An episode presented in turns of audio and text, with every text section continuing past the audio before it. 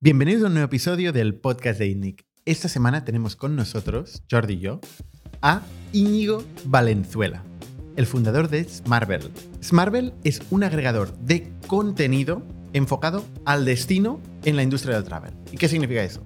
Todo tipo de información, desde actividades y eventos de ciudades destino, pero también regulaciones normativas que afectan a un país muy importante en casos de regulación por pandemias, visados y cualquier otra normativa que tienen que cumplir las aerolíneas o las empresas de viajes con sus pasajeros. Íñigo tiene otra historia espectacular de resiliencia, de dar vueltas, buscar negocio, asumir riesgos personales de todo tipo y acabar encontrando, cuando no se lo espera, cuando todo el mundo se pone las manos en la cabeza, en el COVID, un modelo de negocio que le llevaría a crecer exponencialmente. Y este podcast es posible gracias a Indexa Capital, una cartera de fondos indexados que permiten ahorrar sin preocuparse, metiendo el dinero en múltiples stocks de un índice y conseguir distribuir el riesgo entre todas las empresas de múltiples economías. Jordi Romero es muy fan de Indexa Capital desde hace años y de hecho vamos a dejar su cupón de descuento en la descripción de este podcast.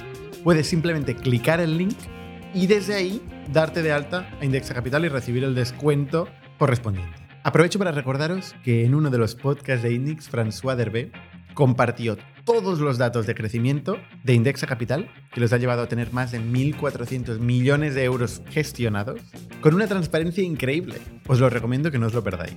Así que muchas gracias Indexa por hacer posible el podcast de hoy y gracias también a Factorial, que es la plataforma de recursos humanos que permite automatizar la gestión de los procesos y la burocracia con la empresa. Es algo que nadie piensa hasta que ve que ya no existe. Factorial consigue automatizarlo y ahorrar centenares de horas al final del año. Procesos de selección, de onboarding, de contratación, todo lo que son modificación de contratos, papeleos, firmas digitales de arriba y abajo, generación de documentos en masa de forma automática, basado en la información de los empleados, y todo lo que es también el desempeño, la formación, la gestión del talento de nuestras compañías. Todo esto pasa automáticamente y dando información a los managers para que decidan mejor. Gracias Factorial y gracias por último a todos vosotros que seguís escribiéndonos y mandándonos feedback. Lo creáis o no, hacemos mucho caso a lo que nos decís. Y lo tenemos en cuenta de cara a los invitados que traemos, al contenido que generamos, las preguntas que hacemos y también las tertulias que hacemos todos los jueves en abierto en nuestras oficinas en Barcelona de calle Pujadas número 100. Así que ya sin alargarme más, os dejo con Íñigo y el caso de Smartbell. El emprendimiento mueve el mundo. Aquí aprendemos de las personas que lo ponen en marcha. Bienvenido a las historias de startups de ITNIC. Bienvenidos una semana más al podcast de ITNIC. Yo soy Bernat Ferrero y estoy con Jordi Romero. ¿Qué tal, Jordi? Muy bien, muy bien. ¿Y tú? Desde México. Muy bien. Y nuestro invitado de hoy es Íñigo, Valenzuela de Smarvel. ¿Qué tal, Íñigo? Encantado de estar aquí, un placer. El placer es nuestro. Oye, cuéntanos, ¿qué es esto de Smarvel? Eh, Smarvel es una empresa de tecnología del mundo de los contenidos. Nosotros básicamente eh, generamos contenido enriqueciéndolo, utilizando la tecnología, inteligencia artificial en algunos casos, eh, mejora de procesos, eficiencia, para resolver distintos problemas en distintas industrias. hoy sobre todo estamos centrados en el mundo del travel, de los viajes, eh, aportando distintas soluciones eh, pues a compañías aéreas, a hoteles, hasta a nivel país o, ciudades, eh, etcétera, etcétera. ¿no? Cuéntanos un poco más, o sea, ¿qué, problemas solucionáis y qué producto tenéis? Sí, pues nosotros tenemos dos productos.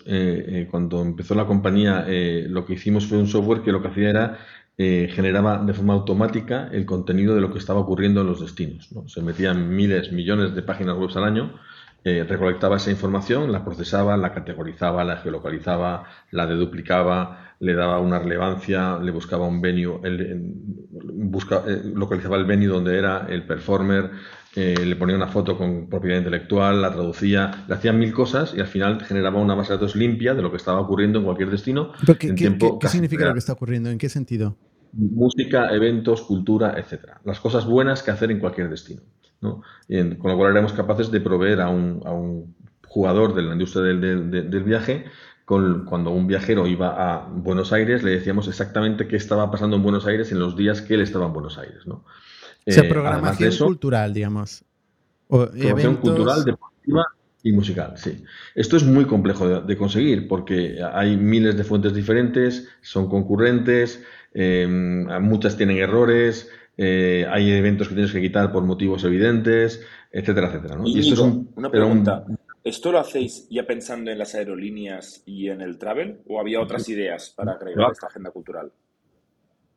¿Qué va, qué va? Esto lo hicimos al principio pensando, yo vengo yo, yo del mundo de, los viajes, de las agencias de viajes de empresa en concreto, eh, y yo pensé, bueno, pues estamos llevando a millones de, viajeros por todo el mundo y nunca les contamos nada, ¿no? Vamos a, creo que eso es una oportunidad y, ¿por qué las empresas no cuentan nada? Porque es muy complicado contar cosas. Contamos cosas malas, hay una huelga, pero no contamos cosas buenas, ¿no? Y entonces, ¿por qué no construyo una herramienta que sea capaz de proveer esa información que es tan difícil y de tanto valor para, la industria del travel? Pues venga, vamos a ponernos y nos, y nos pusimos, ¿no? Entonces, por un lado es un poco el, unique selling point del producto inicial era los contenidos dinámicos del destino. Luego, además, añadíamos, por supuesto, puntos de interés, restaurantes, tours, hoteles, todo lo que te imagines para hacer una guía dinámica digital, ¿no? Pero, pero ese era el, germen de la compañía. Luego, lo que pasó es que llegó el COVID y en el COVID nos encontramos en una situación muy complicada en la que de pronto eh, pasamos a ser un completo nice to have, ¿no? De que no, nuestro producto no era necesario, no se estaba viajando. Recordar que aeropuertos cerrados, vuelos cerrados, hoteles cerrados, todo cerrado, ¿no? Eh, ahí nos encontramos y, bueno, ¿qué hacemos? Mm, mm, primero, eh, pues como cualquier empresa buscamos ICOs, eh, como cualquier empresa pues tuvimos que hacer un ERTE, en este caso al 70% de la plantilla de reducción de tiempo, y directamente redujimos los fees a nuestros clientes un 70%, directamente, sin que nos preguntasen ellos. pero es que claro, esto lo hicimos en un mes y medio, ¿no? Entonces en abril, mayo dijimos, bueno, yo estaba obsesionado con, oye, hay algo gordo, que, que, una oportunidad gorda se está pasando por delante y no sé cuál es. Pensé en hacer los QRs de los restaurantes, pensé en hacer mil cosas y, tenía capacidad técnica porque ya no, el roadmap prometido en, el producto ya no hacía falta porque estaba, eh, le habíamos bajado los fees a los clientes, no, no, había urgencia y no se me ocurría el qué. Entonces, la historia es que uno de nuestros clientes, Iberia en concreto, el equipo digital, en una revisión de, cuenta, nos dice, oye, tenemos un problema enorme con el tema de las restricciones de viaje eh, para viajar de un, sitio a otro porque la solución vigente no actualiza suficientemente rápido. ¿Nos podéis ayudar en esto? Fue Iberia el que nos dio la idea, ¿no? Y, entonces digo, pensé en ese momento, se me encendió la luz, dije, es esto, es esto lo que estaba esperando. O sea, dije, bueno, esperar, darme, darme unos días que lo piense eh, vamos a estudiar el producto. Entonces me volví, me reuní con mi equipo y dije, oye, es esto, vamos a mirar qué es lo que hay. ¿no? Miramos quién servía esa, esa, información, cómo lo hacía, qué contenido tenía, cuánto nos costaba reprogramar la herramienta que generaba el contenido de eventos a que leyese en vez de la página del Museo del Prado todo, todos los días la página del gobierno de España y del de Alemania y del de Italia cada hora. Y dijimos, es que lo podemos hacer, vamos con esto. ¿no? Entonces nos pusimos a hacerlo eh, y le presentamos a Iberia, dijimos que sí compramos una base de datos que nos costó un dineral, no digo cuánto, pero vamos, que era casi el 50% de la caja que teníamos. Eh, eh, y ¿De qué era la base de datos? ¿De qué era la base de datos? Porque claro, hacía falta el contenido de todo el mundo. Y nosotros programar eso para todo el mundo íbamos a tardar un año y pico en hacerlo. Y no teníamos tiempo de decirle a Iberia, te hago el producto un año y medio. Iberia quería el producto mañana. Entonces decimos, yo necesito alguien que me provea ese contenido para el long tail, para el, para todos los países que no son importantes para ti y los muy importantes te los voy a hacer yo y poco a poco te los voy entregando poco a poco. ¿no? Imagínate, Estados Unidos, y, eh, Londres, o eh, Reino Unido, eh, etcétera. Pues yo esos te los hago yo y te los voy haciendo, ¿no? Y voy programando el robot para que se meta en, la web del Reino Unido cada hora y me verifique los cambios, me automatice el cambio o, me, lo meta, o me lo meta en un workflow manual, ¿no? Y entonces fuimos con eso, empezamos con cinco países en lo que llamamos en enhanced o curados o hechos por nuestro sistema que tenían revisión horaria de los, de los cambios de regulación y el producto eh, eh, Iberia lo, implementó de inmediato. ¿no? Y entonces empezó a coger tracción. Eh, ¿Pero ¿qué, es lo que hacía el producto? ¿Cuál era el caso de uso?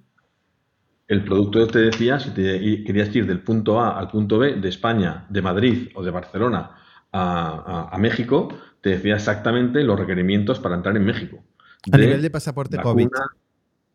A nivel de pasaporte COVID, de, PCR, de vacuna, de cuarentena, de todo. ¿eh? Y todo enfocado en un formato de, luces de tráfico de, oye, eh, ¿qué necesitas, qué no necesitas? ¿no? Buscando, buscando una, una respuesta individual a cada viajero. ¿Vale? Eh, entonces, eso eh, pues fue ¿No, ¿no había mucha gente haciendo esto en aquel momento? Porque era un problema que todo el mundo tenía, ¿no? No había nadie. Era el principio, no había nadie haciendo esto. Era, un problema que todo el mundo tenía, pero estábamos eh, literalmente solos junto con el jugador incumbente que era, que era Yata, vamos. Y, no había nadie, porque es que era una cosa nueva que se acababa de crear. era un problema que estaba surgiendo en ese momento. Y no había un formato unificado para publicar esta. Eh, de hecho, era, un pain brutal encontrar. Eh, ¿no? Era un pain brutal. ¿Dónde está, ¿dónde está el pasaporte? Además, cambiaba cada semana, se informaba de múltiples maneras posibles. Cada semana tuvimos casos. Alemania hubo una época en la que cambiaba más de una vez al día, de media. Más de una vez al día. Porque claro, los requerimientos no son únicos, los requerimientos son, depende, depende de cada país y de, cada, y de tu origen y tu nacionalidad y tu residencia y, tu estado de vacunación y qué vacuna y si la vacuna es la A, la B y lleva una dosis y dos y tres, o sea, eh, el tema se empezaba a complicar. ¿no? De drama. Eh, pero claro, conseguimos eh, el hacer el producto junto con el cliente nos dio un market fit bestial y nos dio el entender perfectamente la necesidad del cliente y hacerlo totalmente adaptado y ese producto empezó a coger una atracción enorme. Fue primero Iberia, luego Vueling, luego, eh, bueno, fueron entrando todas eh, y, pronto un día, pues, pero bien pronto eh, entró, hablamos con United Airlines, ¿no? Entonces United Airlines nos dice, oye, joder, es que he visto, ¿nos podéis hacer los estados americanos? Perfectamente. Entonces nos pusimos a hacer por los estados americanos uno a uno, los, los 50 estados, ¿no? Creo que son 50, no, recuerdo bien. Y, entonces, claro, era muy complicado también, pero lo hicimos, lo hicimos en un tiempo récord, United como loca y, enseguida Delta, ¿no? Eh, y, bueno, estábamos también a punto de con, con, American, estábamos con el contrato para firmar y luego en último momento se cayó. Hubiésemos tenido las tres más grandes del mundo eh, juntas, ¿no?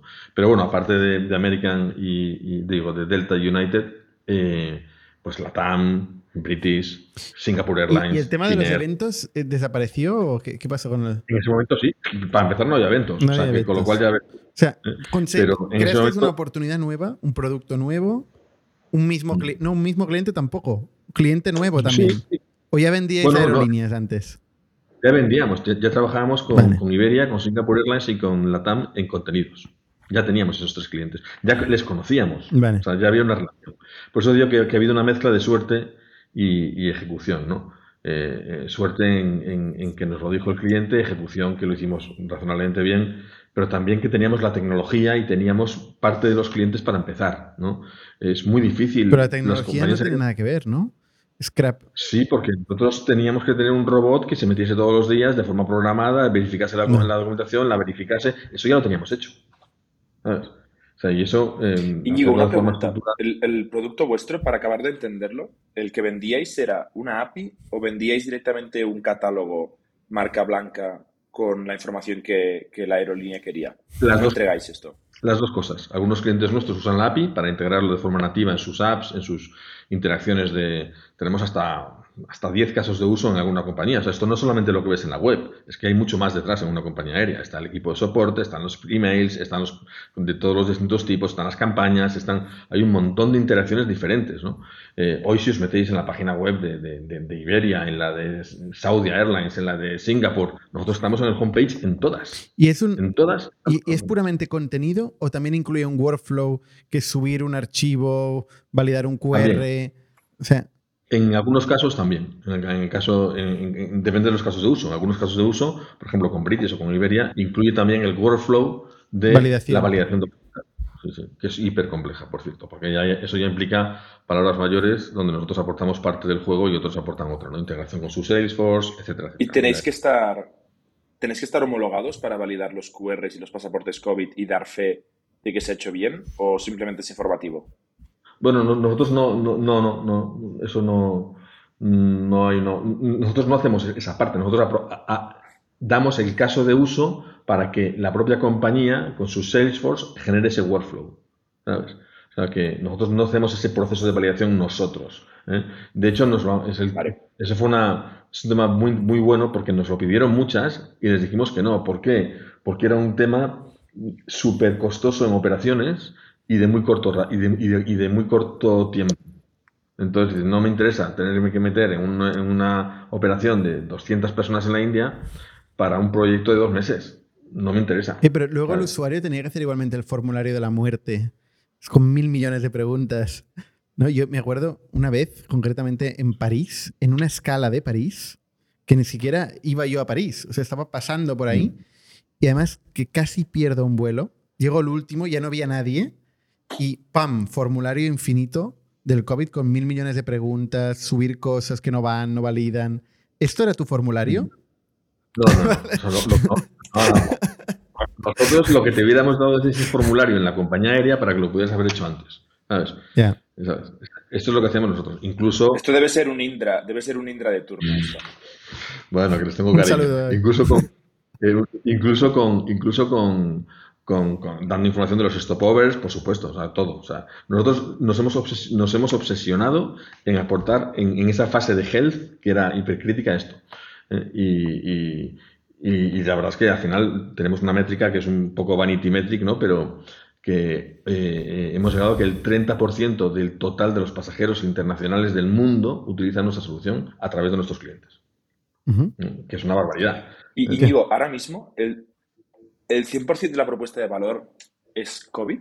No, o sea, nosotros hace ya un año dijimos, a ver, afortunadamente el COVID se va a acabar. ¿eh? Entonces lo que no puede ser es que vayamos a como un tiro y, cuando se acabe el COVID, que, lógicamente estamos contentos y alegres, eh, eh, pues tengamos que cerrar la compañía. No, no, no. Entonces hace un año dijimos, oye, ¿cómo le damos continuidad a esto?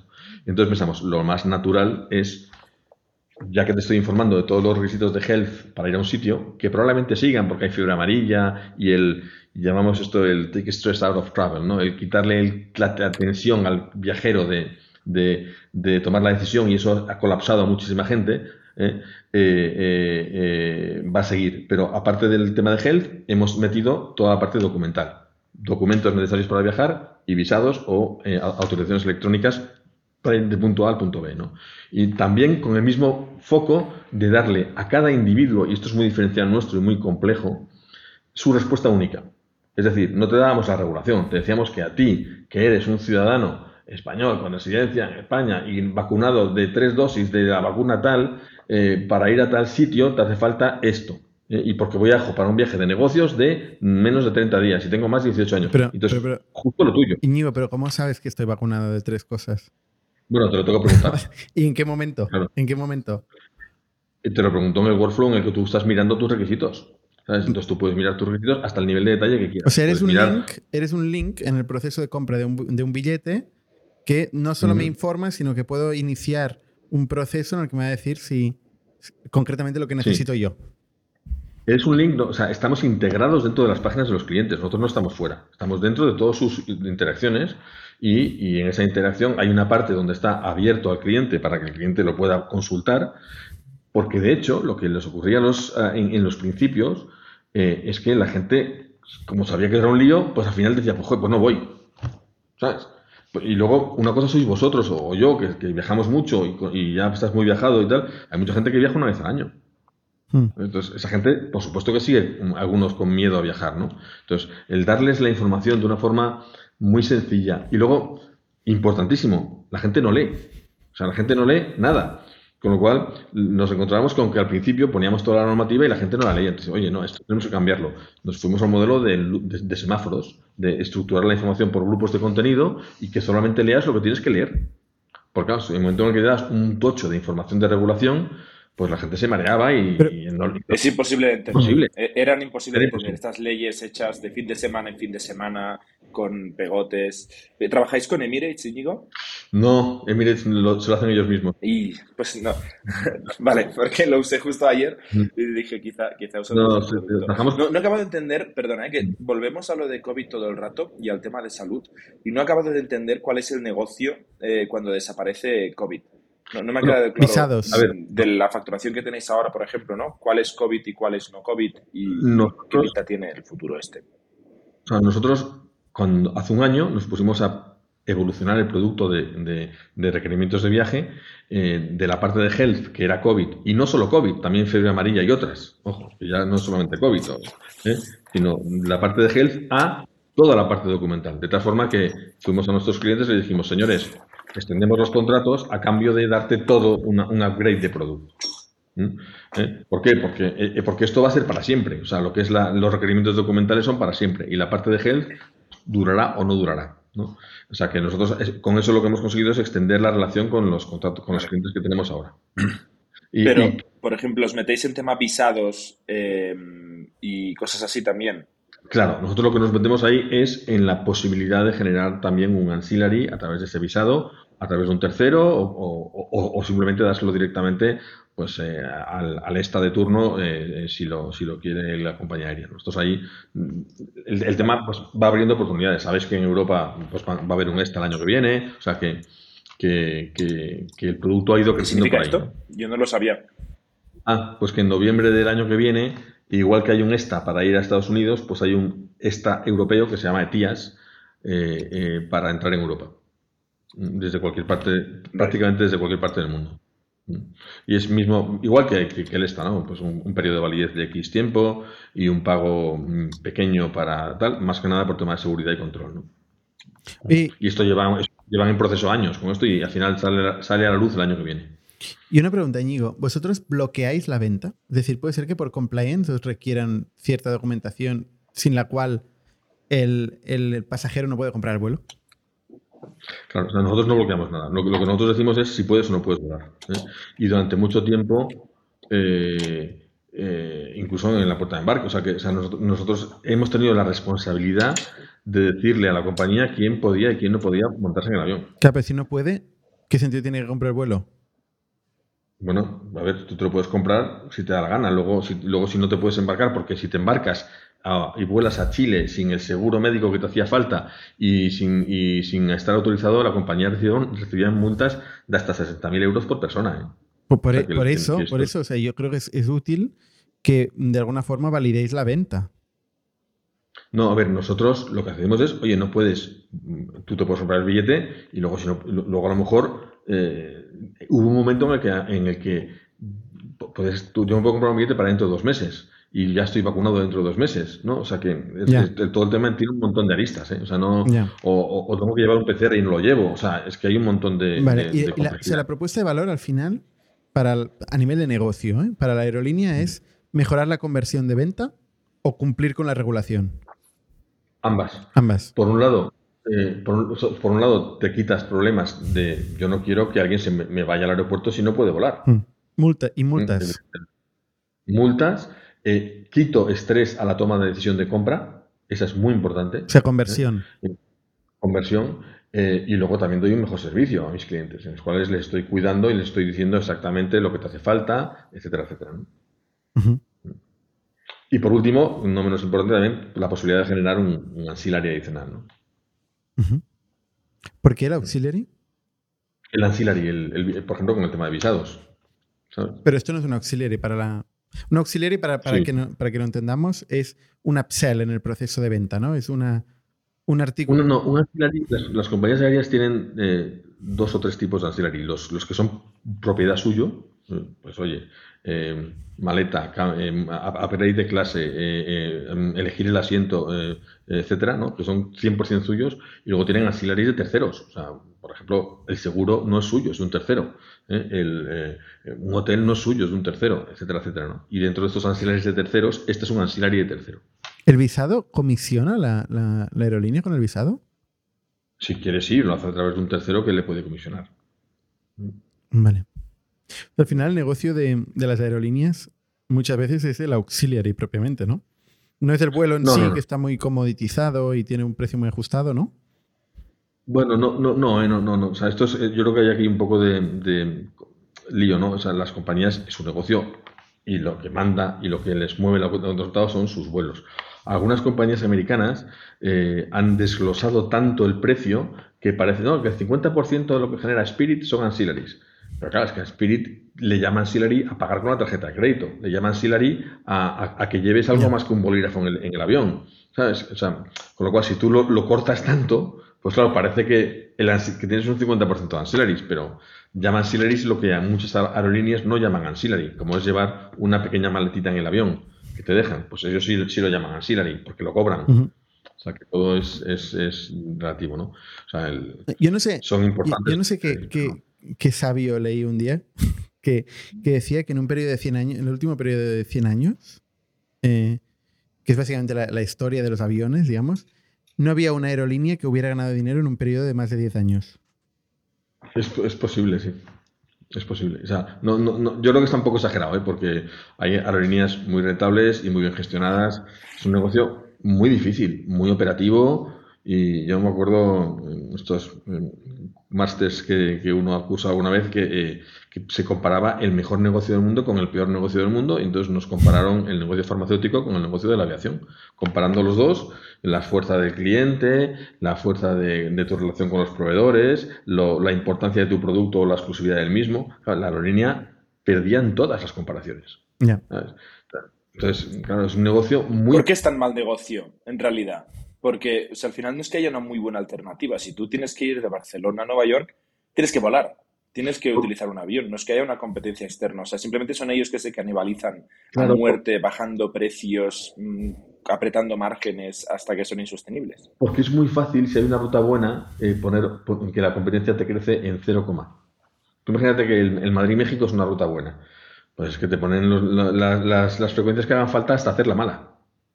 Mm, mm, eh, eso, pues durante un tiempo estaba más protegido por los derechos de vuelo, por, por eso se llama libertades de vuelo, ¿no? Entonces, eh, por las relaciones entre países, pues, pues, entre México y España solamente puede volar compañías españolas y mexicanas y da cierta protección, ¿no?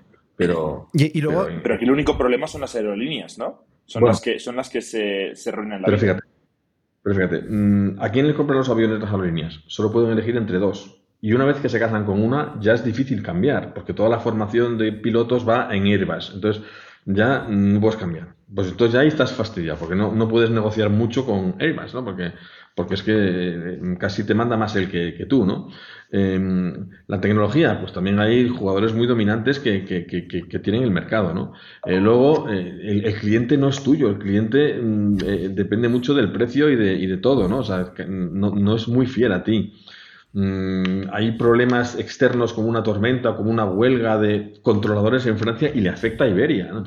es que me afecta a todo. Entonces, por, eso es, un negocio complicado. Es, un negocio que, requiere, o sea, es muy financiero, requiere grandes inversiones y luego tienes una serie de factores muchas veces exógenos que te acaban afectando directamente a la, cuenta de resultados. Por ejemplo, cambios de tasas, regulaciones de aeropuertos o directamente COVID o limitaciones de vuelos.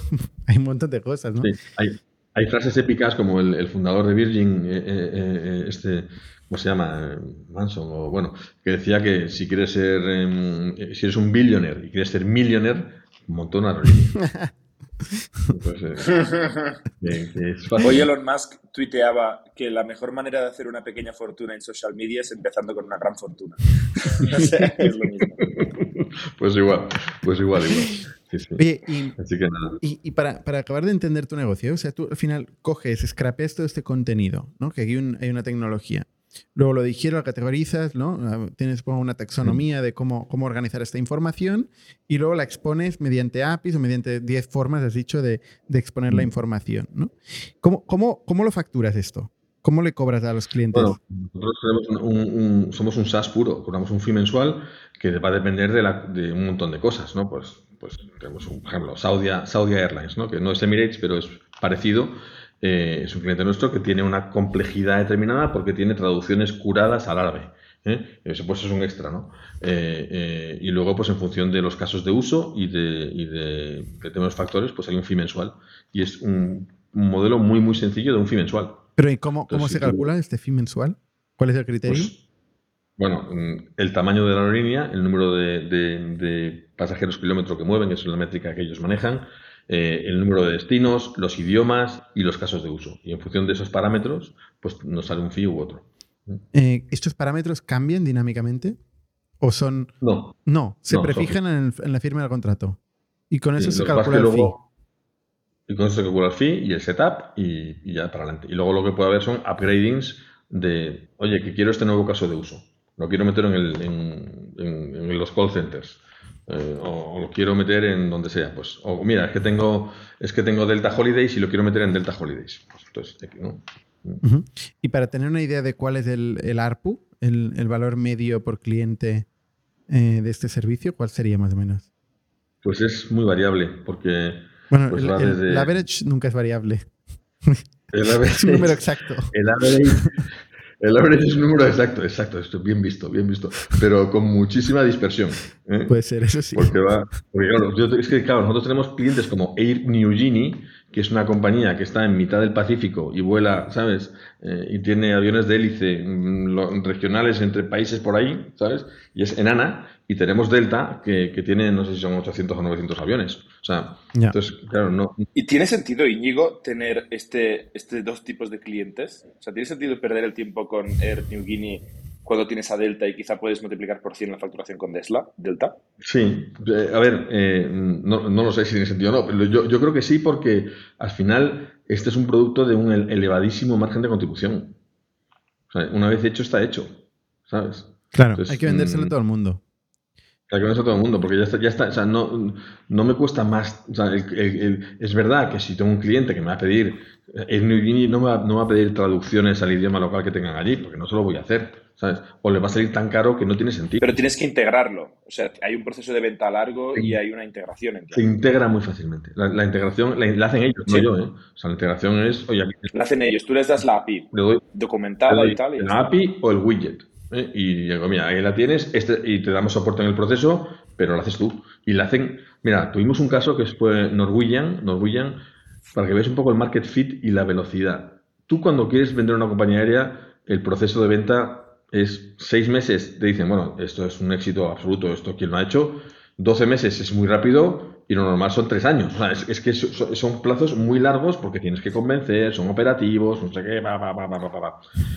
Ya se ha acabado el COVID cuando has hecho la venta. Nos, nos tuvimos una reunión un, un, día, el día 1, ponle, reunión de contarle qué somos. El día 7 estaba firmado el contrato, son contratos complicados por tema de responsabilidad y todos esos rollos, y, e implementado en su web. ¿Cuántas comas era este contrato, Íñigo? ¿Eran miles, decenas de miles, centenares de miles o millones? Anuales, decenas de miles. Decenas de miles. Y tenemos clientes de centenas, no está mal. centenas de miles. O sea, hay, hay, rango, ¿no? Decenas de miles, centenas de miles. ¿Y el ARPU? Que sigo ahí yo, ¿eh?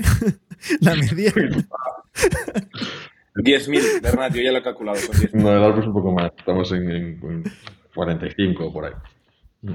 Y, Pero claro, es que hay algunos muy pequeños que te bajan. Entonces es que es, depende. Ya. entonces es que no, no, no, no, es muy real, ¿sabes? Porque. Hmm. Eh, ¿Y cuántas aerolíneas hay en el mundo? Ay, qué buena pregunta. Pues mira, hay unas. Em, hay unas mil, pero de esas mil realmente 500 no las puedes ni contar, porque son tan pequeñas que ni están, eh, que son muy locales y, solo vuelan eh, en local.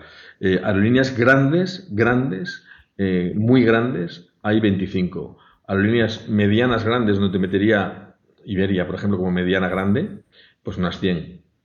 Y aerolíneas, que sería nuestro cliente más pequeño de aerolíneas, unas 300. O sea, el mundo de aerolíneas pues sería eso, unas 450 aerolíneas, 460. Si multiplicamos 45.000 por 450, te salen 20 millones de euros. Ese es el tamaño de mercado. De aerolíneas. De aerolíneas. Pero es que nosotros, nosotros vendemos, Four Seasons es cliente nuestro, em, agencias de viajes, OTAS, tour operadores, empresas de tecnología, aeropuertos, tenemos clientes aeropuertos, o sea, empieza, empieza a mirar más, hay muchísimo más que eso. ¿Y, todos querían integrar el tema del COVID? No, o sea, algunos y otros no. Lo que pasa es que el, el, caso que os he contado de Norwegian, ese era aerolíneas. O sea, una cosa es que tú tengas clientes, agencias de viajes, OTAS, etcétera, que te compren, por supuesto. Pero la prisa de poner el producto a toda leche estaba en el mundo de aerolíneas. Ya. Porque era el que era el tío, e, e, era quien le ponía la multa. ¿Y cuántas aerolíneas tenéis como clientes? Veintitantas. Veintitantas. O sea, veinticinco por 45 mil me sale 1,1 millón de euros de ARR. Pues te lo, te lo he dicho mal, porque estamos en 2,8. Te he dicho mal la, Hay algo. es que siempre hago las multiplicaciones live. ¿eh? Claro, no, no. Entonces, espera, a ver. Entonces, el ARPU es bastante más grande. Lo que pasa es que, es que, a ver, hay un problema. El doble. Es el doble. Son 100.000. El ARPU es el doble. Pero eh, eh, hay un problema, es que también trabajamos con algún gobierno. Em, ¿sabes? También trabajamos con, con... Hay aerolíneas que les vendemos dos productos. No solamente el de, el de Entry también el de contenidos. Entonces, mm, bueno, entonces por eso... pero el, el, ARPU es más de, es más de 45, sí. En, el, en el mundo del, del travel em, hay varias capas de infraestructura los, los Amadeus, ¿no? Y este tipo de, de, APIs que hay por debajo, que no me sé los nombres, pero que cada vez hay más y que tienen obviamente una, un incentivo a consolidarse, ¿no? A irse comprando y a que haya pocas muy grandes que sean la fuente de la verdad. Para esa gente, implementar el scrapper de regulaciones de salud y de visados y de tal es relativamente poca inversión comparado con la fuerza que tienen dentro del ecosistema, ¿no? ¿No, no os da miedo barra oportunidad de venderos a una de estas? No, no, O que monten un equipo de desarrollo igual de grande que el vuestro y construyan este add-on en su infraestructura, que ya tienen todos los clientes del mundo. No, no, no porque, eh, a ver, o sea, por supuesto que cualquiera te puede construir tu producto. Eso, eh, cualquiera puede construir el producto de cualquiera. Eso es así, ¿no? Eh, lo que ocurre es que el, tiempo de hacer el, el producto que nosotros hemos hecho, por muchos recursos que le pongas, eh, no vas a hacerlo en menos de un año. Y es que ya, ya, ¿para qué? O sea, eso no... ¿Y cuál es la clave? ¿Es el scrapper? ¿Es, eh, ¿es el vuestro back office interno? O sea, ¿cuál es la salsa secreta que hace que sea difícil de replicar? Es, es, una mezcla de todo. Es el scrapper, es el know-how de cómo se hace esto. También hay un proceso de operación detrás. ¿eh? O sea, aquí nosotros tenemos gente que revisa y... Con, y, porque eh, no, esto no va... Y arregla. esto se rompe todo el rato. Entonces, también en la parte de contenido. O sea, que luego tienes que tener una solución que traduzca y que te, y que te permita hacer traducciones automáticas y manuales, tienes que tener un montón de cosas, y entonces al final pues son muchas piezas. Entonces esto es la suma de todo. Si solamente tienes una, pues pues tienes un poquito del producto, ¿no? yo, yo sinceramente, en esto no hemos visto, fijaros que lógicamente ha habido un momento en el que esto era súper demandado, pero es que ningún player grande se ha puesto a hacerlo porque no, no le daba tiempo. Ya. No le daba tiempo, es tan sencillo como eso. Eso es lo bueno que tienen las startups, ¿eh? que en una situación nueva sobrevenida, en vez de quejarse y, llorar, pues oye, pueden moverse y mover al equipo y sacar una solución así en tiempo récord, ¿no? Eh, una pregunta, el, eso que dices que hay gente revisando y generando contenido y tal, ¿esto lo imputas al margen bruto? Es decir, ¿es, un coste operativo de, servicio? Sí, sí. estamos en un margen bruto después de COX del 80%. ¿no? Y, ahí va la parte de la revisión que toca. Vale, ¿y, atención al cliente tenéis? Eh, muy poca, porque tenemos un, workflow a través de Haspot con, con, emails de soporte. Al final, también aquí se ha producido un, ciclo virtuoso en el que tenemos relación con los legal affairs de todas las grandes compañías. Porque la primera que se entera de, cómo, de cuándo va a cambiar la regulación en Estados Unidos no es eh, eh, el, periódico, es Delta. Ya. Entonces, entonces, claro, te dicen, oye, mira, que el día 14 de tal va a cambiar tal, tal, tal, estar atentos o no sé qué. O sea, bueno, entonces ya, lo preparas para que esté ya todo listo y que ni siquiera tienen que entrar el, crawler en algunos casos, ¿no? Entonces, hay mucha relación de, con los equipos legales y de, y de, y de, y de soporte de esta parte de las compañías. Coño, pero esa es la razón por la que os contratan, ¿no? No, pero no, porque ellos al final tenían su, su un conocimiento parcial de eso. ¿Sabes? Entonces, eh, eh, esto fue muy... No, ellos estarán haciendo lobby incluso, estarán intentando influenciar estas decisiones.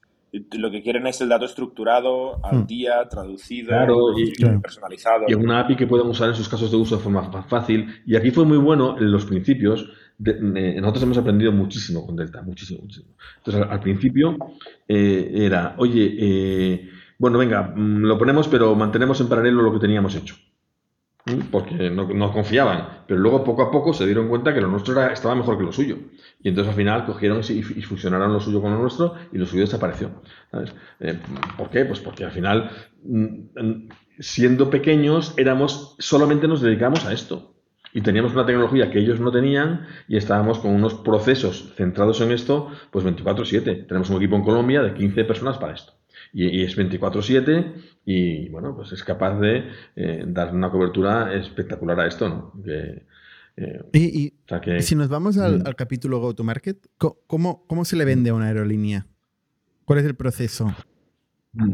A ver, eh, yo, yo, vengo del, del, mundo B2B, ¿no? Antes yo no había montado ninguna empresa, yo pues había sido más o menos semi o, directivo en el mundo de, agencias de viajes, de empresa, ¿no? Y, y, sí tenía experiencia en lo que es la venta B2B a grandes corporaciones, porque he vivido de eso 15, 20 años, ¿no? Em, y bueno, pues todo lo que sabía pues no vale para nada, porque pensaba que era una forma y es de otra, ¿no? Entonces, pero sí me he valido en cuanto que yo sí sabía el proceso, el, proceso de contratos, el proceso de, pues lo importante que es ganarte la confianza. El, el problema es que, que, que en las compañías tienes que llegar a gente que decide y llegar a esas personas es muy complicado. ¿eh? Eh, son bichos muy grandes y en muchísimos sitios tienes áreas de innovación que en muchos casos lo que te hacen es que te están parando la propuesta. Porque no llega al tío que la, tiene que ver, la está viendo innovación. Entonces, bueno, estoy hablando de innovación, que, que, bien, y da, que es una, la compañía X, estoy viendo con Hainan Airlines eh, innovación, pero el tío que, al que le puedo vender esto realmente no lo está viendo y a lo mejor no es eh, estoy perdiendo una oportunidad. ¿no? al final tenemos el clásico, el clásico proceso de mezcla de venta consultiva con vendedores senior, donde yo soy el primer vendedor, ¿no? y, el proceso de contactar, etcétera, etcétera, con SDRs, con el playbook de referencia, con, inbound, con todo esto. ¿no? Al final, lo que he aprendido es que el SaaS es el SaaS y que, y que lo que funciona es la llamada y que lo que funciona es lo que yo pensaba que no funcionaba.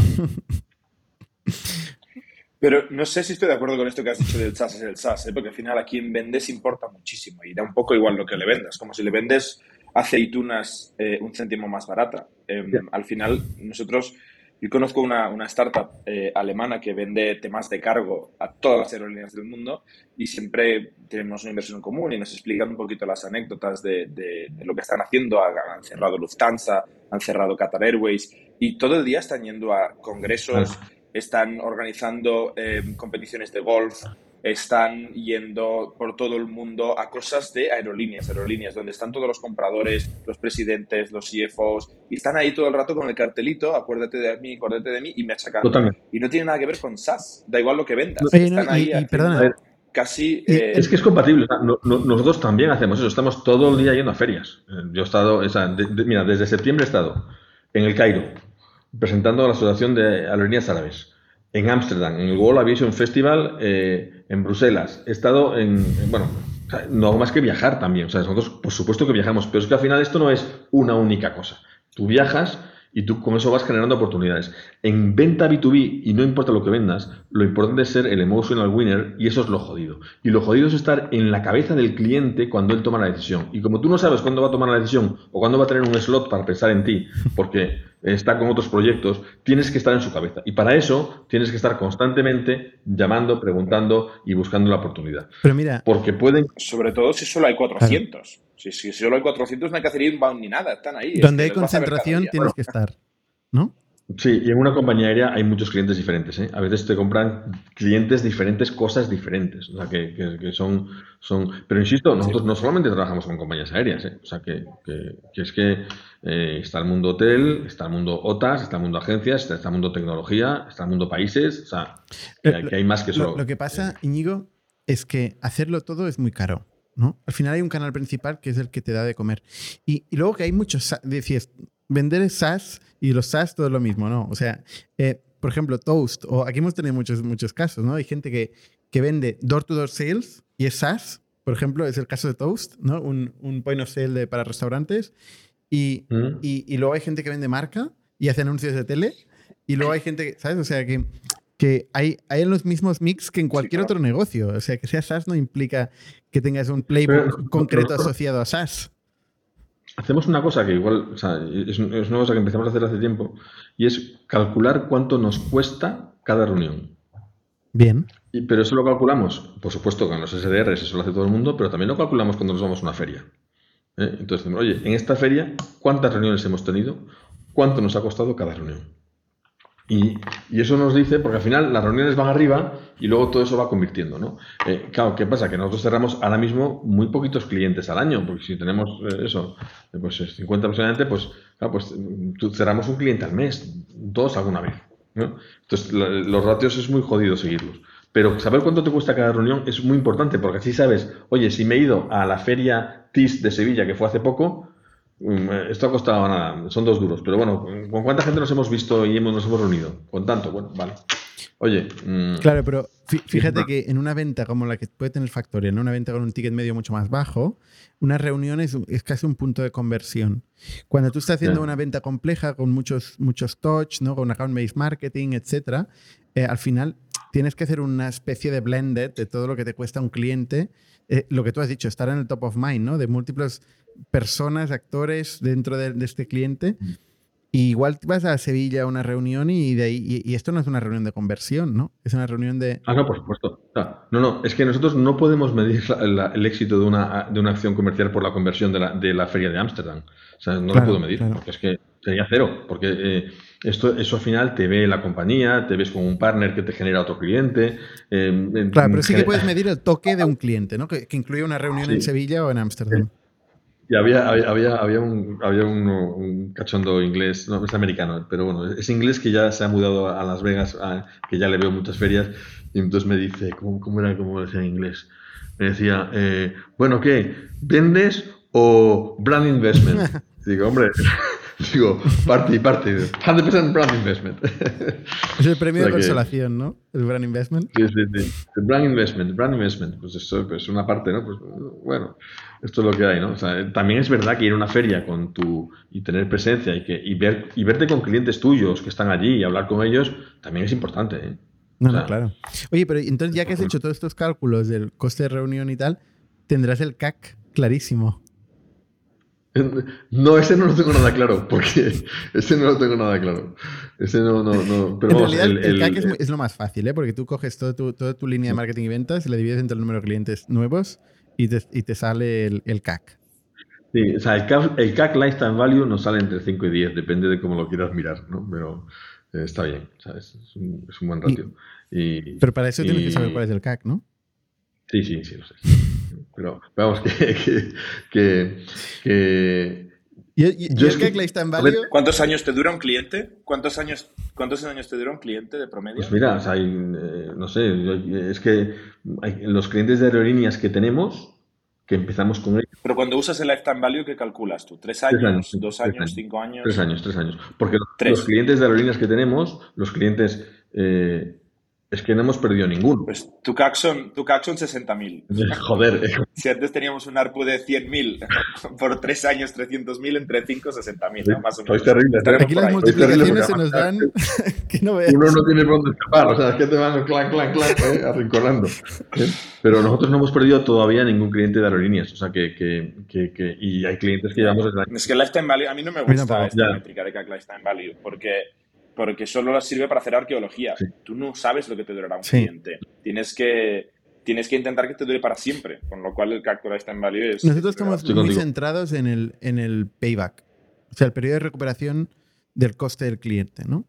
Eh, del coste de captación del cliente. Y en base a esto intentamos medir eh, pues las acciones que hacemos y lo agresivos que queremos ser también financieramente, ¿no? Mm. No, y luego tenemos segmentos que estamos entrando, tenemos un par de compañías de cruceros, por ejemplo, también. O sea, es que eh, te, van saliendo segmentos constantemente, ¿no? Y, luego tienes que ir ajustando el producto a cada uno, porque los cruceros tienen una casuística especial por el tema de, su tipo de frontera, etcétera, ¿no? O sea, que cada uno tiene su cosa. O sea, barcos, en general, transporte por barco también tiene el mismo problema, ¿no? Sí, sí, sí. Sí, sí. Entonces, eh, al final te van surgiendo oportunidades. Y luego tenemos una que es muy interesante, creo que es países. ¿eh? Yo con países estoy muy ilusionado, creo que va a ser un buen, va a ser un buen nicho. Mm. Muy bien. Oye, y cuéntanos un poco cuál es tu historia. O sea, veo que vienes de viajes Marsans, ¿no? Donde estuviste mucho tiempo. Sí. No concretamente en la división de empresas, ¿no? Mm. Sí, o sea, yo soy el, no sé, perfil, no sé si típico o no típico, de estudiar, estudiar empresariales, una cosa que se llama actuariales, que es un tema de seguros donde nunca he trabajado, por cierto. Eh, eh, Pero te ha dado los números, te da los números ahí, la afinidad para calcular el CAC. no, puedo, competir, no puedo competir con vosotros, no puedo competir, aparte que ya todo, todo prescribe, o sea, ya todo el conocimiento ha prescrito. Y, y entonces eh, empecé a trabajar muy pronto en cuarto de carrera eh, el cuarto y quinto estuve trabajando y entonces ya seguí trabajando en ese grupo, ¿no? Eh, entonces, mm, pues fui subiendo poco a poco y un momento dado, pues como hablaba inglés, conseguí hacer un negocio muy bueno para la compañía y me dieron la, responsabilidad del cargo del cargo de, del área de negocio de empresas. ¿no? Esto de hablar inglés hoy suena de coña, pero cuando yo estaba trabajando no tanta gente hablaba inglés. Totalmente. ¿no? Eh, y entonces, pues, eh, eh, me hice cargo de ese área donde estuve fenomenal y de pronto, pues, Marsans cerró. cuando Marsans cerró, pues, me fui a Carlson Magon de, Chief Commercial Officer. allí participé por el proceso, por ser el director general, proceso que no gané, que perdí. Me di mal mis, mis, mis, mis fuerzas. y el que ganó me, me, despidió, ¿no? Lo que pasa es totalmente normal y, no digo saludable, pero digo que, es, que son las reglas del juego. O sea, arriba hay cuchillos, o sea, eso es normal, es normal, se aceptan. Y entonces, eh, eh, entonces fue cuando eh, monté Marvel, ¿no? Dije, bueno, es el momento. esto ya me pilló con cuarenta y tantos, ¿eh? O sea que, eso fue en, Alsa, esto que apuesta. Bueno, no, yo, Alsa es uno de, mis, de estos inversores y con Alsa estuve durante un tiempo proporcionándoles el tema de, dando soporte a su área de innovación. Lo que pasa es que cuando yo empecé Marvel, eh, empecé Marvel con mi mentalidad de directivo ¿eh?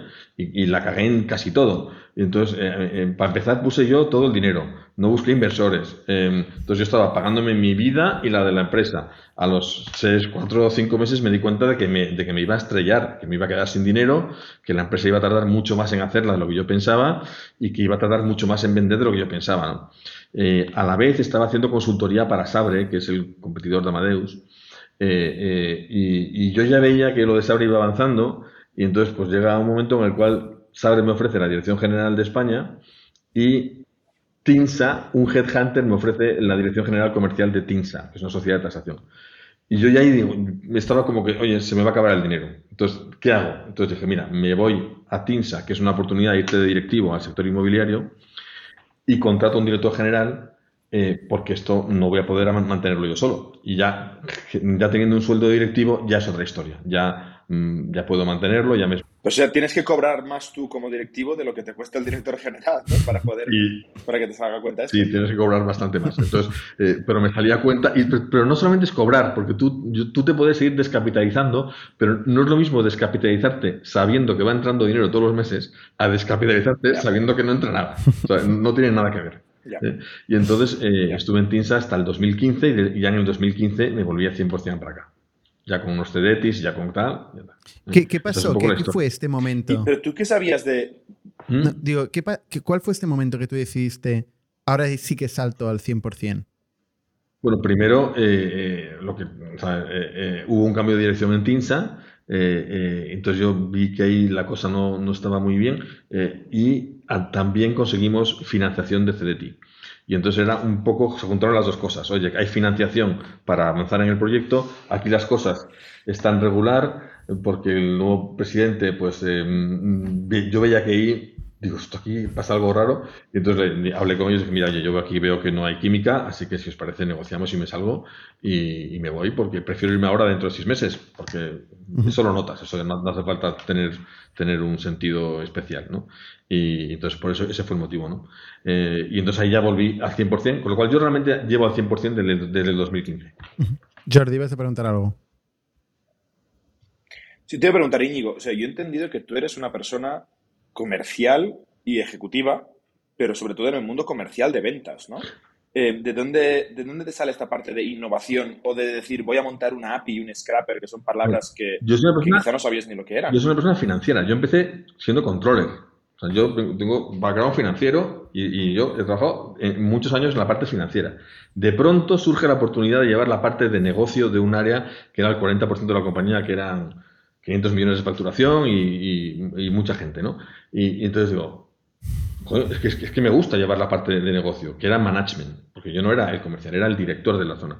Y entonces, y a la vez yo, es que yo, yo he programado de niño, o sea, yo sabía programar, yo tenía ya... Esto es lo que me faltaba. ¿De dónde te sale el punto? Es un hombre del renacimiento. de decir, voy a hacer un scrapper y voy a vender una API y voy a tal. Esto es una cosa que no, no, es, obvia. Esto lo tendréis que buscar en, los museos, ¿no? Pero me han publicado un juego de, en, el ZX81 que o, era en el Spectrum. O sea, son cosas que, no, no, conocéis, pero me publicaron un jueguecito. O sea, que sabía un poquito. Y yo siempre he tenido esa, esa hormiguilla de, de, de, innovación. De hecho, en Marsans lo primero que hice, o de las primeras cosas, es montar un departamento de consultoría que no existían en la industria. O sea, ¿para qué? Para crear nuevos productos, para tal. O sea, que yo ese, ese gusanillo lo tenía. Qué interesante. Oye, ¿cuánto invertiste en, en SmartBell? ¿Dinero mío? Sí. Eh, 200 y pico mil euros, que para mí era bastante. Upfront, del primer día. No, poco a poco, eso es lo malo, que vas poco a poco. Casi peor, sí.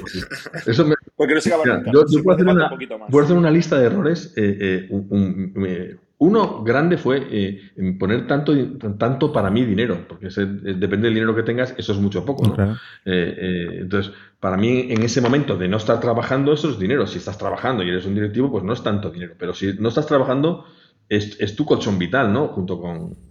Tenía algo más, ¿no? Pero ese fue un error. Yo no sabía que podías levantar dinero de inversores. O sea, eso no, eso no, no existía o no, lo conocía, ¿no?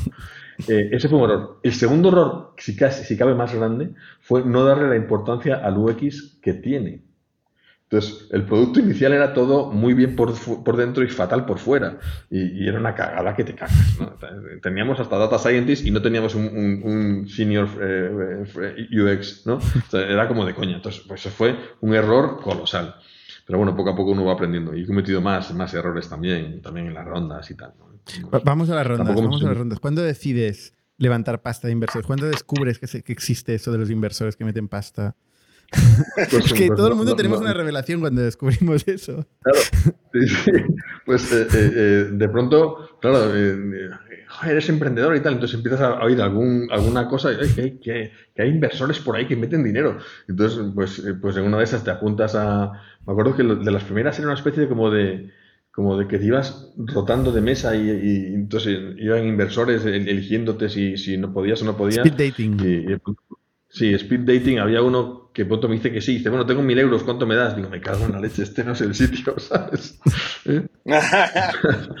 o sea que, pero, pero un momento en el que, me, di cuenta y, todo empezó con Casa, con Casa, Casa Capital Risk, ¿no? que fueron los primeros inversores eh, y, Alsa. Esos fueron los dos, los dos primeros inversores en la compañía. Vale. O sea, fue, fue un ticket de estos de Casa Capital Risk que iba repartiendo, que invertía mucho. Sí. Una nota convertible. Bueno, no, mucho, tampoco. De 100.000. Eh, sí, 100.000 al principio, más otros 100. O sea, sí, fue, un ticket inicial de 100.000. Sí, por eso no, no quiere decir que invertía mucho en cantidad de proyectos. Estos 100.000. Sí, sí. Hay, durante una época había todas las startups, tenían, era como un ENISA, Cash Capital Risk. Sí. Hubo una época, la, primera ronda que fue divertida fue el Fools, Friends and Family, que estaba yo solo. Entonces, entonces digo, bueno, voy a meter inversores eh, de, de, de algún conocido para no decir que estoy yo solo, porque si digo estoy yo solo queda como mal, ¿no? Entonces, si, tengo más inversores queda como mejor. Entonces, busco cuatro conocidos, amigos, no muy amigos, pero conocidos, y digo, bueno, que metáis un ticket de 25.000 euros cada uno y tal. Yo sabía que se lo podían permitir sin problemas, y entonces mm, fue muy divertido porque me dicen, bueno, ¿y esto qué tal? Digo, mira, eh, eh, al 99%, casi 99,5% lo vas a perder. ¿Cómo? Sí, sí. O sea, ¿tú consideras que las posibilidades de que esto vaya bien? ¿Esto después de la transferencia o antes, de la transferencia? Dije, esto, ah, esto, lo más seguro es que salga mal. O sea, quiero decir, las expectativas vamos a colocarlas como son. Esto es, esto es un negocio muy difícil. Eh, yo voy a meter esta cantidad de dinero, o sea, que yo voy en serio y tal, pero que sepas que esto es difícil. O sea, que no. ¿Por qué? Porque en ese momento también el tema de, las, de invertir en startups era muy temprano y la gente no sabía nada. Pero el punto claro, clave aquí es que tú habías metido dinero, o sea, al final, o, estabas metiendo dinero, ¿no? Esa es la, mejor validación. Luego, evidentemente, bueno, me conocían profesionalmente, tenía yo de cierta, no sé si reputación, pero sí, igual cierta reputación, sí. Eh. Pero ese, fue un momento divertido, por el, de, el de, casi seguro que lo vas a perder. Entonces, ¿cómo me dices eso? Digo, sí, prefiero decirte esto, porque es que si no, luego vas a decir cosas, así que ya está. Luego también tienes a Fides, Max Burger y Faraday Venture, eh, Venture Partners, ¿no? Según Crunchbase. Sí, tengo dos inversores. Eh, eso fue en una, en una tercera ronda. Eh, donde entraron estos inversores, estoy encantado con todos, son todos muy profesionales y estupendos. Y luego hicimos el año pasado, bueno, el año pasado no, el antepasado, una mini ronda de, de 800, 1000, ni la publicamos porque me daba, como digo, es demasiado poco, ni la comentamos, eso no, no ha salido en ningún lado, para asegurar cuando estábamos haciendo el ramp up del producto de, de, Travel Requirements, ¿no? porque teníamos un deuda que devolver, digo, mira, para tener garantía. Luego al final nosotros estamos en cash flow positivo, eh, EBITDA positivo, o sea, la compañía gana dinero y, genera cash flow positivo. O sea, que, que, realmente no, no, lo necesitábamos, ¿no? Pero, pero bueno, lo hicimos. Tu crecimiento... Eh, el año pasado. Ay, pero que es que hay un lag con Jordi, nos vamos, a, nos vamos a pisar un rato. Andamos muy poquito, 30.000 pavos, nada, muy poco. Sí, iba a decir, tu, tu, tu, crecimiento en ARR en los últimos tres años, por ejemplo, ¿cómo, ¿cómo, ha ido? A ver, es que la gráfica hace así. Sube, se escalabra y tira y sube de cero hasta, hasta 200 y pico que estamos ahora, ¿no? 200 de... de... Ah, MRR. Vale. Vale, vale, vale. Mm. Y EBITDA positivo, ¿eh? ¿eh? EBITDA positivo y cash flow positivo. Y cash flow positivo. Eh, sí, sí. Mm, eh, free cash flow positivo, ¿no? OPEX más, OPEX más CAPEX positivo. Vale. ¿Y, ¿Y, tú sigues siendo. Incluso con deuda, pagando deuda en, el, último trimestre. Lo cual también nos parece como. Yo, eso de verdad, como, como hemos estado a punto de cerrar dos veces, porque claro, se te acaba el dinero, no sé qué, tal. Pues, pues estoy tan feliz con esto, me parece como, con el cash flow positivo, ¿no? Bueno, bueno, no, no, hay nada mejor. no hay nada ¿Y, mejor. ¿Y no te has planteado cuando ibas, cuando tenías este boom, este crecimiento, esta oportunidad que encontraste, y además era el año donde había mucho acceso, mucha facilidad de acceso a capital, ahora ya no, igual no tanta. ¿No te planteaste ir a, ir a ver inversores igual más gordos y levantar 10 millones, 20 millones de euros? Claro, esta es una pregunta buenísima. Entonces, eh, eh, claro, es que eh, además, está muy bien porque, porque la comparación con Factorial es, es, que no se puede hacer. O sea, vosotros tenéis un mercado potencial gigante y una valoración gigante y unas posibilidades gigantes en todos los niveles, ¿no? Pero eh, ¿hasta dónde va a llegar? ¿Va a ser una compañía que va a valer 500 millones? Yo creo que es muy difícil eso. eso tendríamos que ser el líder absoluto de contenidos global en todo, ¿no? Es un mercado mucho más pequeño, ¿no? Creo que hay veces que dices, bueno, la compañía eh, le interesa a los inversores y a los emprendedores eh, meterse en una ronda de 10 millones para que haya una valoración de premoni de 40 con un preferred liquidation de 2.1 con... ¿Te interesa esa movida? Para que ya si la compañía se vende por 80, eh, yo al final nosotros nos quedamos sin nada. esto es una decisión muy cabrona, ¿eh? No está claro. Es muy cabrona. Y, entonces, y, además seguro que hay dos no momentos... lo piensa mucha gente. Tú lo piensas, pero mucha gente oh, no hace esta racional, que es, que es muy obvio. Vamos. O sea, yo tengo casi el 50% de la compañía. ¿sabes? Entonces, desde el punto ya, como esto lo oyen muchos emprendedores, ¿no? Pues de emprendedor a emprendedor. Ojo, tú tienes el 50% de la compañía, compañía que genera caja, ¿qué tal? ¿Qué es mejor? Meter 10 millones, que la compañía valga 40, pero que se meta un fondo ese que te diga ese 2 por 1 que ha metido 10, que si luego se vende por 25 él gana 10 y tú te llevas 0. Hmm. Eh, hay que decir que 2 por 1 no es normalmente cómo funcionan las liquidaciones preferentes o cómo funcionaban antes de la crisis financiera actual. ¿eh? O sea, era. Eh, mm. más hay, de todo. Me han ofrecido cosas muy que mejor no cuento y mejor no cuento el inversor para no crearles mala reputación. ¿vale? cuenta, cuenta. No, no cuentes el inversor, cuenta la cosa. Bueno, yo cuento, claro. cuento las cosas que me han ofrecido inversores españoles fondos. ¿eh? Y alguno me ha ofrecido. ¿Que se llaman? Que no, que se llaman, no lo puedo Cuéntanos, ¿qué te han ofrecido? Pero me ha ofrecido directamente un prefer, eh, antes de esto, ¿eh? ¿eh? un prefer liquidation de 2 a 1, vamos, inmutable. ¿eh? Entonces digo, bueno, ¿esto qué es? A mí ahora, afortunadamente, nos están llamando muchos fondos y, y sobre todo internacionales y nos ofrecen mm, dinero, o sea, que sería relativamente fácil conseguir para nosotros a la caja, ¿no? Eh, pero es que no sé si es la mejor decisión. Es, un tema. Mm, nosotros podemos crecer solos, tenemos caja, tenemos suficientes. Seguramente por el tamaño de mercado que decías antes, no es una buena decisión. Porque tú tienes muchos números de tener una empresa rentable que crece, eh, que no necesita un capital brutal para explotarla y si no puedes llegar a un tamaño muy grande, pues pasará eso, ¿no? Que será una empresa que será mala para ti y mala para el inversor. Y habrás jodido. hay, dos factores importantes a tener en cuenta. Uno es el escenario competitivo, cómo de importante es la agresividad o la velocidad en tu mercado. Y la otra es el timing. Es decir, si tú igual tienes información de timing, que dices, oye, esto lo puedo crecer y vendérselo a quien sea, o no, O, no, es un negocio que no, no, el tiempo no afecta tanto, no hay tanta ventana de oportunidad, voy a largo plazo, tengo tiempo y lo voy a hacer con cash flow positivo, ¿no? Nosotros creemos que la compañía puede facturar 50 millones en, en, cinco años. eso creemos que es posible por tamaño de mercado, por estudiar bien el, el Samsung este y tal, y, al final, mira, pues creemos que podemos llegar en estos elementos a esto y eso es un racional posible. Pero ese racional posible hace que la compañía, su valoración pues eh, no, no, van a ser 500 millones. Entonces, claro, mm, eh, pues eh, a mí no me... ¿Qué, es mejor? ¿Que, me, que valga 100 y, tener un 50 o que valga 500 o que, al final es cero porque... bueno, pues no sé, al final creo que son decisiones complicadas. y, y, yo creo que hay dos momentos para vender, ¿no? O sea, también hay un momento que es cuando te cambia la vida del emprendedor, ¿no? Eso es muy importante. O sea, no, no, no es lo mismo vender cuando ya tienes si ya tienes la vida resuelta, es diferente que si, que si, que si es importante para ti eso. ¿sabes? Eh, yo creo que hay... ¿Y para ti es importante vender? Bueno, a ver, o sea, nosotros estamos... Eh, o sea, eh, yo supongo que este será de mis últimos tiros, ¿no? O sea, tengo 54 años. si vendiese la compañía en dos años, me tendría que dar tres años más. Bueno, hay pues gente que con 80 años es presidente de Estados Unidos, ¿eh? Sí, sí, hay gente que le gusta eso mucho. Eh, pero vamos, eh, yo me, pues, me, me, pondría a hacer un podcast. me gusta mucho. Cuando te jubilas, haces podcast. me, gusta mucho la montaña, no sé. Eso, eso no es un problema. No es un problema. No sé, yo creo que que, que irá por rondas en, lo, ha dicho Jordi antes, ¿no? O sea, el tamaño de compañía que podemos ser hace que no tenga sentido irte por una ronda de 20 millones y, y, jugarte eh, tanto, ¿no? Tu, horizonte, es vender. Hombre, claro.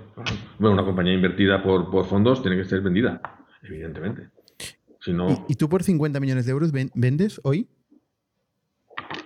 Sí, que esto si me oyen mis asesores me dirán, es, mal de la cabeza, no, digas nada en público.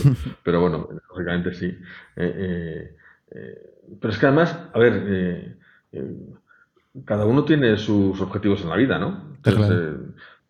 no, no, mm, no sé, también hay muchos inversores nuestros que, han, que, llevan con nosotros mucho tiempo, ¿sabes? O sea que, que la compañía lleva desde, desde el 2015 levantando dinero, ¿no? O sea que...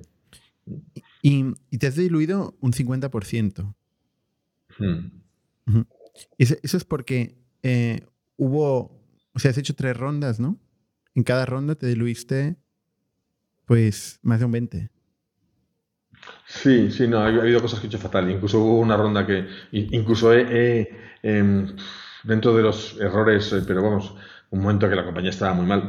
estaba tan mal que hubo un momento en el que tuvimos que hacer una, una operación acordeón. O sea, eh, que eso es muy agresivo, como sabéis, ¿no? Una operación acordeón es, es llevar el capital a cero para. para mm, pues eh, hubo un momento en el que necesitábamos 120.000 euros, era final del 2017, estaba la cosa muy complicada, no cogíamos tracción, eh, se nos acababa el dinero y, nos hacía falta 120.000 euros para poder aguantar hasta Navidad y ver si cerrábamos los dos, tres clientes grandes que estábamos a punto, ¿no? Eh, eh, y entonces, claro, empiezo a preguntar y entonces los inversores Full Friends and Family y otros dicen, bueno, ya ponlo tú y tal, buena suerte y tal, mucho ánimo. Entonces dije, a ver, qué putada, o sea, esto resulta que ahora voy a tener que poner yo los 120.000 euros. Pues no, o sea, esto no, esto, esto no, o sea, eh, y, aparte tenía que, limpiar un poco el cap table porque había cometido errores de, dar capital inicialmente a gente que luego no estaba y, bueno, de estas cagadas que haces, ¿no? Y dije, pues nada, hacemos una operación acordeón, eh, es poco dinero, los fondos, los grandes me dijeron lo ponemos, y dije, mira, y el que no quiera poner sus 2.000 euros, que se quede sin nada. ¿Y hubo gente que no lo puso? Hubo gente que no lo puso. ¿eh? Hubo gente que no lo puso que eso que, que, hubiera multiplicado por, por, por, 100 el valor de lo que en, ese momento. Pero eso está muy eh, bien, ¿eh? lo que estás diciendo. O sea, creo que fue muy, muy inteligente y hay que hacerlo. O sea, al final, eh, la gente tiene que estar ahí para las buenas y para las malas, no para solo recoger la llamada de, del 100X, ¿no? De, o del secundario o, de la salida a bolsa. O sea, ¿no? Es una historia de curvas. Las startups hacen muchas curvas.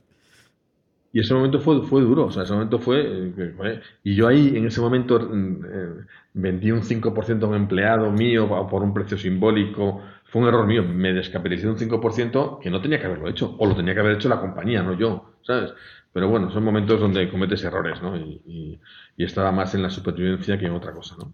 Pero, pero al final, al final, si vale, o sea, si has conseguido llegar hasta aquí, pues ha valido la pena, ¿no? Aprendizajes, ah, cosas que te llevas, ¿no? Pero oye, estás vivo, ¿no? Y con una oportunidad cojonante delante, ¿no? O sea que. Sí, sí, sí. No, yo soy feliz todos los días en la empresa, vengo aquí, tenemos un equipo fantástico. Eh, no sé, la verdad es que me considero muy afortunado, ¿no? ¿Dónde estáis, Íñigo? Estamos en Madrid, en, el centro-centro, eh, por la zona de, del retiro. O sea que yo tengo, yo vivo al otro lado, o sea, en esto también soy un afortunado. Yo vivo en, bueno, Barrio Niño Jesús, que es el otro lado, y entonces, pues todas las mañanas me cojo una bici eléctrica de estas públicas y llego a la oficina en bici, cruzando el retiro. O sea, es que eso es un lujo asiático. y, bueno, pues entonces tenemos una oficina muy chula. Estáis más que invitados si venís un día aquí a, ver a uno de vuestros clientes. ¿eh? Qué bien. Eh, así que, nada, aquí estamos. Oye, ¿alguna vez, eh, Íñigo, te has planteado que deberías haberlo hecho con un co-founder? Este proyecto? Bueno, tengo un co-founder, ah, ¿eh? porque cuando yo me fui a Tinsa, eh, contraté a mi co-founder, vale, vale, vale, ¿eh? Lo que pasa es que el co-founder pues em, empezó después que yo. O sea, yo empecé la compañía, luego entró ella, que, es mi directora financiera y mi brazo derecho. y luego, O sea, no has estado solo, ¿no? en todo este periodo. No, no, no, no, no, no, no, tengo además eh, que es una persona crítica y, eh, para la empresa, ¿no? Em, esto, es una, también una curiosidad, esta es una empresa en la que hay muchísimas mujeres. O sea, en, el comité de dirección, somos cinco, eh, pues la directora financiera es mujer, la directora de operaciones es mujer, la directora comercial es mujer, la CEO, el director, el CTO es hombre y yo soy hombre. Tres, dos. ¿Y así fuera la CTO mujer también? Sería la hostia. Ya si fuera la mujer, no, no, sería demasiado porque luego eh, la directora de Customer Success es mujer, eh, el Head of Operations es hombre, eh, pero, pero vamos, que, que, los segundos puestos, si me pongo a pensar, también hay mayoría de mujeres, ¿sabes?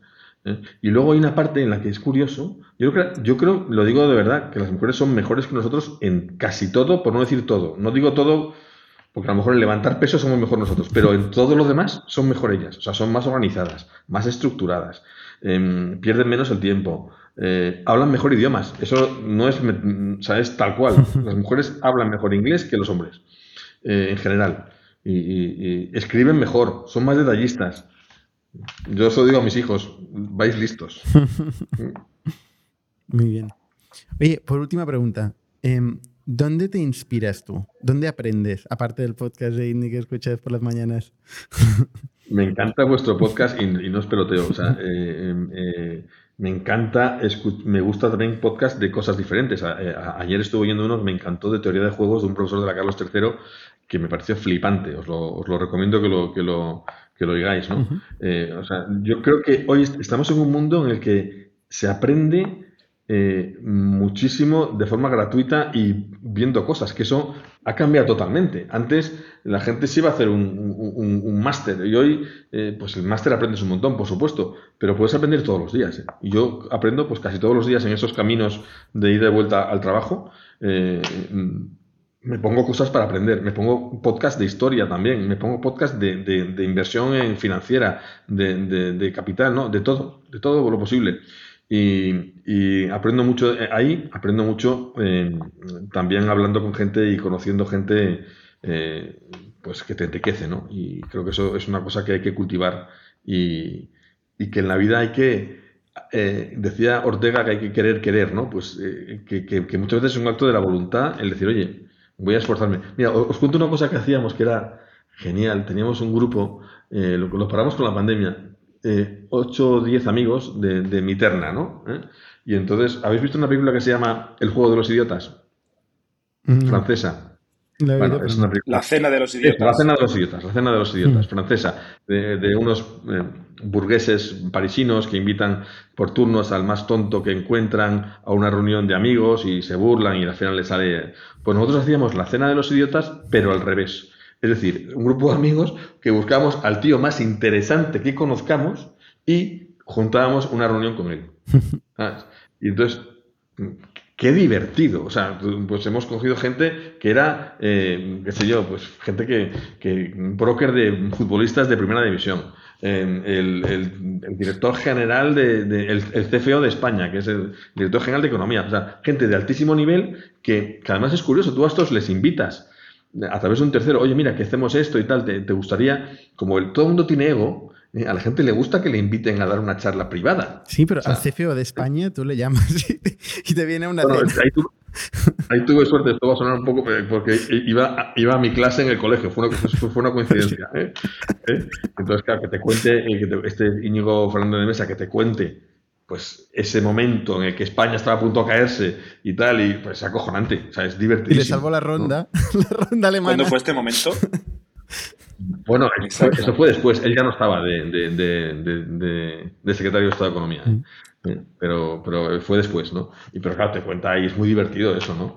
O, o, me acuerdo uno, pues el típico headhunter super mm, VIP, ¿no? De estos que... Entonces le, hicimos una pregunta muy divertida que es, oye, le hice yo una pregunta muy divertida.